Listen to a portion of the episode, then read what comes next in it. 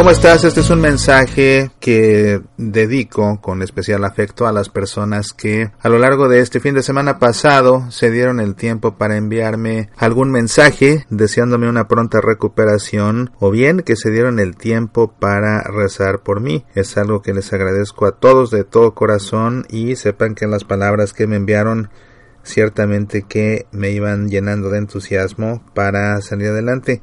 Algunos de ustedes saben, algunos no, pero llevo bastantes meses enfermo y a falta de diagnóstico había venido empeorando. Gracias a Dios, la semana pasada por fin pudieron encontrar en qué consiste mi enfermedad y con esto me van a poder ya dar un tratamiento, pero según me han advertido será un tratamiento largo, un tratamiento en el que me comenzaré a sentir bien hasta dentro de cuatro meses y no es que seis. Así que seis meses enfermo y seis para empezar a sentirme bien suman un año en total y apenas comenzaré con el trabajo de recuperación lo que me pone en riesgo de que en estos meses pueda tener una recaída de este tipo, pueda tener una crisis de dolor que me saque de combate, como me sacó de combate este fin de semana, y por esa razón puede ser que de cuando en cuando falte algún programa de Semillas para la Vida o de Pasión por el Evangelio, que fue el programa que esta vez se vio afectado porque te platico que estuve con una crisis de dolor muy fuerte por un tiempo de 26 horas. Mi récord había sido de 22 antes tenía crisis de 3, 4 horas. A veces ya cuando las cosas se ponían muy complicadas eran crisis de 6 horas. Bueno, pues la semana pasada tuve una crisis de 22 horas y ahora batí mi récord y llegué a las 26 y pues fue tanto el dolor que estuve en cama esas 26 horas, apenas tuve fuerzas para hacer algo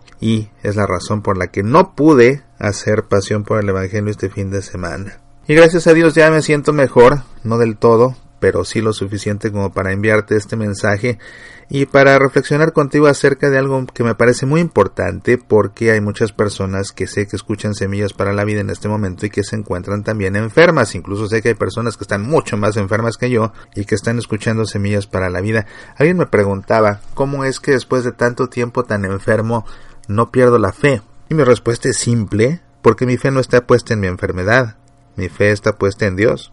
Así de simple. ¿Por qué no pierdo la fe después de tantos meses que no he sanado? Porque mi fe no está puesta en mi enfermedad. Mi fe está puesta en Dios. Y alguien podría decir, bueno, ¿y de qué te sirves tanta fe si Dios no te cura? A lo que yo le diría que la palabra fe significa confianza. La palabra fe viene del latín fides, que viene del griego pistis, que significa confianza. Tener fe no significa tener la certeza de que Dios existe. Hasta el diablo cree que Dios existe, algo que deja Santiago claro en su epístola. Tener fe, más que creer que Dios existe, consiste en confiar en Dios, porque se tiene la certeza de que existe. Entonces, ¿por qué no pierdo la fe a pesar de que no he sanado? O la pregunta que me hacen, ¿de qué te sirve tener tanta fe si Dios no te ha sanado? Lo que pasa es que porque tengo fe tengo confianza en Dios.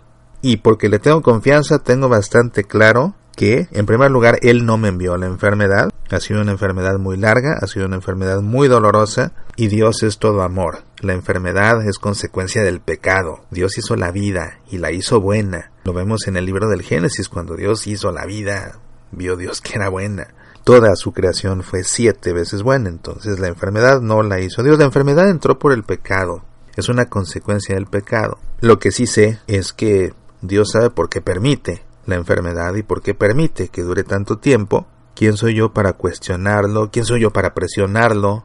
No, yo sé que Él tiene sus tiempos, yo sé que Él tiene su plan, yo sé que Él tiene sus prioridades, yo sé que si permite que esté enfermo, aunque yo no entienda por qué, aunque yo no quiera estar enfermo, Él sabe la razón. Él sabe la razón. A mí no me queda más que confiar. Entonces, por eso es que, ¿de qué te sirve tanta fe si Dios no te sana? Pues es que tanta fe me sirve para confiar en Dios para confiar en que sabe lo que hace y en consecuencia no desesperarme. Sí he estado bastante enfermo todos estos meses, pero gracias a Dios no he caído en la desesperación en un solo momento. Ha habido momentos duros, sí, de desolación también, por supuesto, soy un ser humano igual que todos, pero no he perdido la fe, no he perdido la confianza en Dios y nunca le he reclamado por no aliviarme. Y mira que tomó más de seis meses que encontraran la causa de mi enfermedad y ahora que por fin la han encontrado me dicen que me van a someter a un tratamiento y me voy a comenzar a sentir bien hasta dentro de cuatro meses, si no es que seis. El cuadro no es fácil, pero en Dios claro que confío y porque aparte hay una cosa que a mí me queda perfectamente clara. Lo que más le interesa a Dios de mí, hoy por hoy, así como estoy enfermo, lo que más le interesa a Dios de mí es mi salvación, la salvación de mi alma. Jesús vino al mundo, se encarnó, el Hijo de Dios se encarnó, habitó entre nosotros y murió en una cruz, no para salvarme el pellejo, murió en una cruz para salvar mi alma. Esa es la prioridad máxima de Dios, no salvarme el pellejo, salvarme el alma. Por supuesto que yo le pido a Dios que me sane, se lo pido con todo mi corazón, pero sé que si en determinado momento, por alguna razón, en contra de la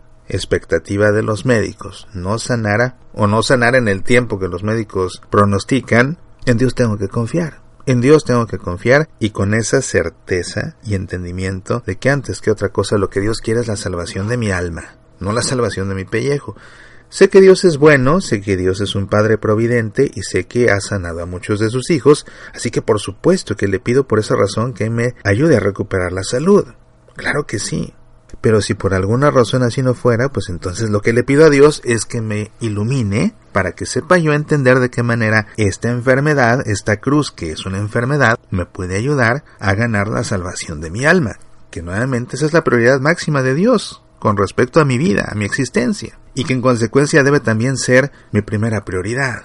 Para la vida del creyente importa más la salvación de su alma que la salvación de su pellejo. Y esto no es para que nos desanimemos si estamos enfermos y pensemos que nunca nos vamos a aliviar, no, por supuesto que no. Es simplemente una reflexión acerca del verdadero significado de la fe. Si voy a estar yo creyendo en Dios porque me cura o no me cura, entonces estoy creyendo en Dios por lo que hace o por lo que es capaz de hacer y no por lo que es. Dios es el Todopoderoso, es el Eterno, es Dios. Él me creó de la nada porque quiso, pudo no haberme creado, pero me creó y me creó por amor, y su Hijo murió en una cruz por mí, por amor. Ese es el Dios en el que yo creo. Por supuesto que confío en Él.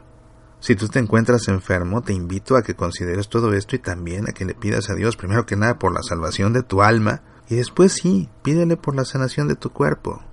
Pero si acaso Dios no te sanara, confía, confía en Él, confía en Dios, porque es Dios, confía en que Él sabe lo que hace en que Él sabe por qué permite que estés enfermo, todavía. ¿Y hasta cuándo? Y nunca caigas en esa tentación de creer en Dios en función de lo que te da o no te da. No. Porque entonces tu fe no está en Dios. Tu fe está en lo que te da o en lo que no te da. En tu salud o en tu enfermedad. Pero no en Dios.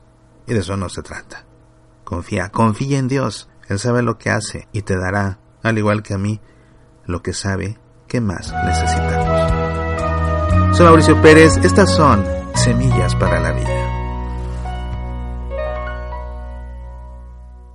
Escucha Semillas para la Vida también en SoundCloud, iTunes, Evox, Facebook, Twitter, YouTube, Tuning Radio y en nuestro sitio semillasparalavida.org. ¿Te gustaría sacarnos al aire en tu estación de radio católica? Escríbenos. Apasionate por nuestra fe.